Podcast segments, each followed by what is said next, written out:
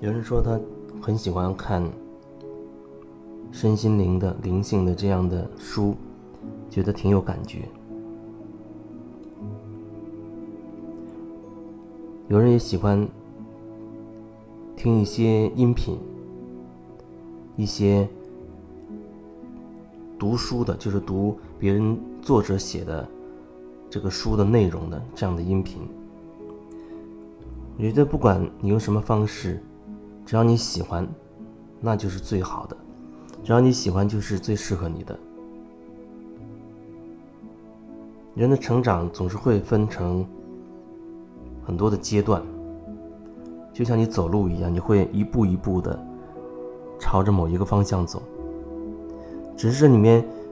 你是不是有觉察？当你开始有觉察的时候，可能你会一下子整合很多你之前的一些。旧的东西，以前的东西，可是如果你没有那一份觉察的话，虽然你也是在走，你也是在做，你也是在说话，你也是在看书或者听音频，可是那种那种感觉，那种感觉恐怕就很难会找到，因为那样的东西很难用文字。或者语言去表达，因为你没有觉察，你就无法感受语言和文字背后的那股能量，你无法感受那些语言文字更深层想要传递出来的一些信息。那是某一种感觉，你也可以说是某一种能量。如果你不是很清楚说能量到底是什么，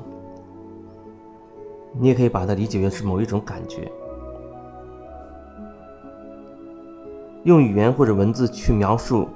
一种感觉呢，很难，真的很难，很精准。最多只是打个比方，大概。我也说过，我经常会把我记得的那些梦境啊，把它做记录。我很深刻感受到，在描述一个一瞬间的一个场景的时候，比如梦境当中有一个场景，那场景带给我很多感觉。我发现，我即便是花几百个、几千个文字去，去写那一刹那之间的感觉，那也很难，而且怎么写都觉得它好像没有没有办法去精准的去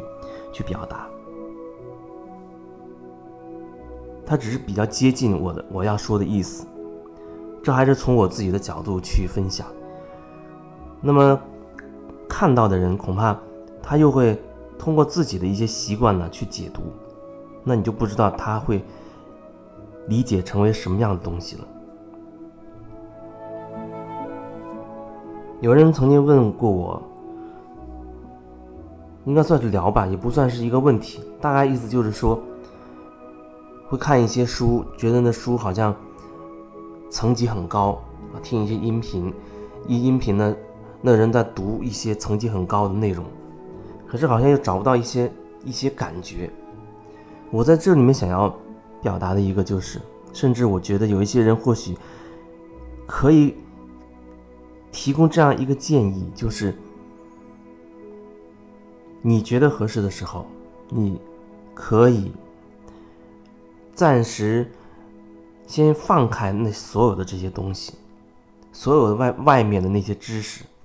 不管是音频也好，啊，别人的节目也好，包括我我的声音也好。还有各种各样的书也好，你可以暂时把它放开一段时间嘛。比如说啊，暂时放开一个月、三个月，或者暂时把它完全放手多。这个放手的意思是，比如从今天开始，所有这种灵性的书啊，我都不去看了啊，包括网络上的信息我也不看了，音频我也不听了。我只是花更多的时间去感受我自己，感受我自己的内在，看看我心里面有什么声音，与神对话。啊，那个人他跟自己内在的神性连接，那神性部分给他一些答案，他透过自己的语言方式，然后变成文字。可是那所谓的与神对话，那是透过他的内在，那是神所谓的神性的部分，针对于他说的话，针对于他说的话，那不是你的，也不是我的，所以你得找到你自己内在的那个东西。虽然说所有的神性部分它是一样的，但是每一个个体它是有不同的。你看别人写的那个那个书会带有别人的意识，因为只要变成语言或者文字，它就会有相当的局限性，它就会有局限。你透过你的理解去解读别人透过他的意思意思写下来的文字的时候，那已经隔了好几层了。如果说你真的足够的通透的话，那或许你也不需要去过多的去解读，你只要去感受你自己。意思就是说，哦，我看着这些文字，我自己会有什么感受，会有什么感觉？你铆定的是你自己的内在，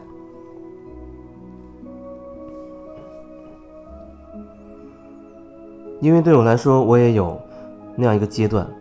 我记得。在之前的分享当中也提到过，就是我在电台做节目的时候，有那么一阵子，大概也有三个月的时间。那时候也是，我是在上海，那时候还在上，在上海，呃，经常去上海，经常去上海参加一些课程疗愈，我还找我信任的老师去做个案，啊，我是被疗愈者的身份去做个案。其中有一次，那个老师给我一个建议，就是让我可以放下这所有的这些所谓灵性的知识这些东西，因为很多人他善头脑呢非常的发达，特别喜欢用头脑里的东西，因为他有积累了很多的知识。如果你用知识去回应别人的话，回应外界，那真的就会陷入头脑里，很很不容易，或者很难跟自己内在。的那个东西去连接，很难去归到你的中心，所以当时他那样建议，你至少两个月、三个月的时间，完全先暂时切断和这所有的东西，这些灵性的这些书也好，啊，什么大师的语言也好，暂时断开，只是寻找自己内心的感觉，看看你到底想说什么。所以那段时间。我接受了那个方式，虽然每天还是很很想、很渴望啊，啊，打开手机或者登录电脑，就看一些啊博客里面的一些文字信息，甚至翻开一本一本书，去好好再去看。那书很好，有些文字很能打动我。但是那段时间确实有一个困惑，就是每次我做节目要说话的时候，我会发现。那脑子好像想的都是别人的话，想的是那些作者他的文字他的语言，他们说的确实很好很有道理，或许是他们体验之后的一个领领悟的分享一个总结。可是对我来说，我没有体验过的话，那就是一些文字，就是一个道理。虽然它会触动我，可是我发现那时候没有自己的属于自己的感觉。所以接受那建议之后，我就开始完全的不去看这所有的东西。每每天因为要做节目，所以需要提前做准备。那我就会每天花很多时间去感受，比如听类似这样的一段音乐，一边听音乐一边去感受自己，看看忽然有什么灵感会冒出来，或者平时接触到的人啊发生的事情。那尽可能让自己多多去觉察，看看在那个过程当中，能让自己碰撞出什么样的火花。一开始可能很少，呃，自己内在声音流露出来的很少，甚至有时候可能我觉得还没有。我很奇怪，哎，为什么我内心没有声音出来，会像空白一样。偶尔可能出来一句话、两句话，然后我就会把它捕捉下来，我把它写下来，因为那确实是发自我内心的声音，我的感受，我就把它写下来。真的是很少，可能就几句话，就真的写不下去了。然后到晚上做节目的时候，那时候还可能会需要去引用一些别人的文字过来，但是我已经开始减少了。那个量很快的在大量减少，都换成我自己的感受。比如说白天的一些零零碎碎的感受，我记下来的，到晚上可以分享。分享的时候会发现，哎，好像也可以扩展一点，因为那些记录让我又连接到了别的别的感受。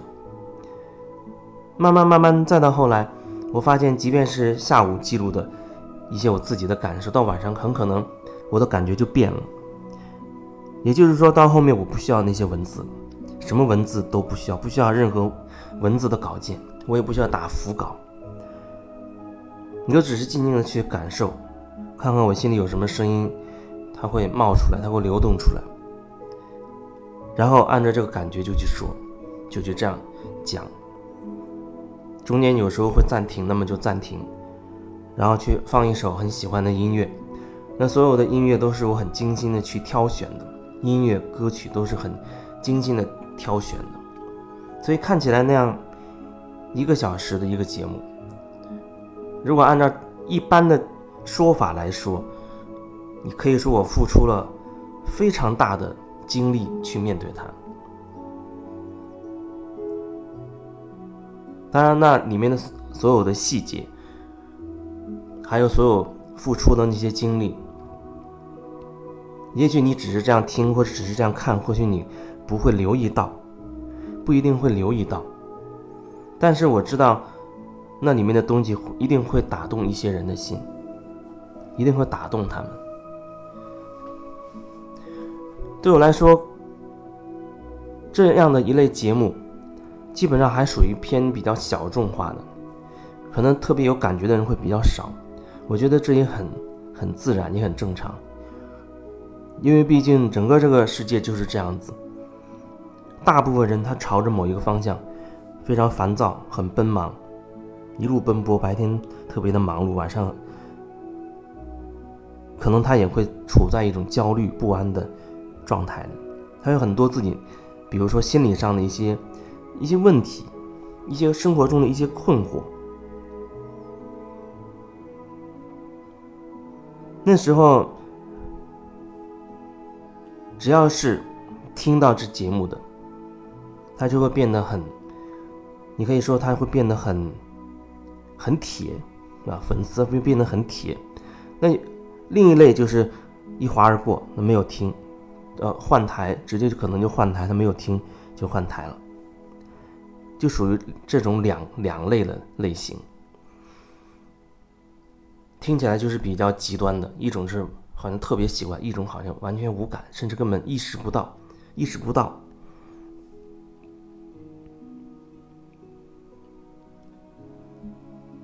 人有时候被很多厚重的东西、厚重的思想完全覆盖住了，你很难听到你自己的心声。所以，你也可以尝试着，如果你。喜欢这些灵性的东西，你也可以尝试着暂时把它放下，放下一个月、三个月，给自己一些时间，就找到属于你自己的东西，说你自己的话，做你自己的事情，说属于你自己的声音，表达属于你自己的表达。这是今天特别想要分享出来的。因为确实前一阵子跟一些人在微信上聊的过程当中，有这样的感觉很强烈。他们表达了啊，很喜欢看书或者是怎么样，喜欢这些东西都没有问题。它某个层面它会触动我们，会触动我们，促使我们哦要朝某一个未知的领域去探索，促使我们有这样一个愿愿心吧。可是接下来你的行动就会表现在你自己真实的感受上，你实际说了什么？你实际做了什么？你是不是在那个当下能感受到你自己，能够听到你自己的声音，能够知道你自己的想法和你正在做什么？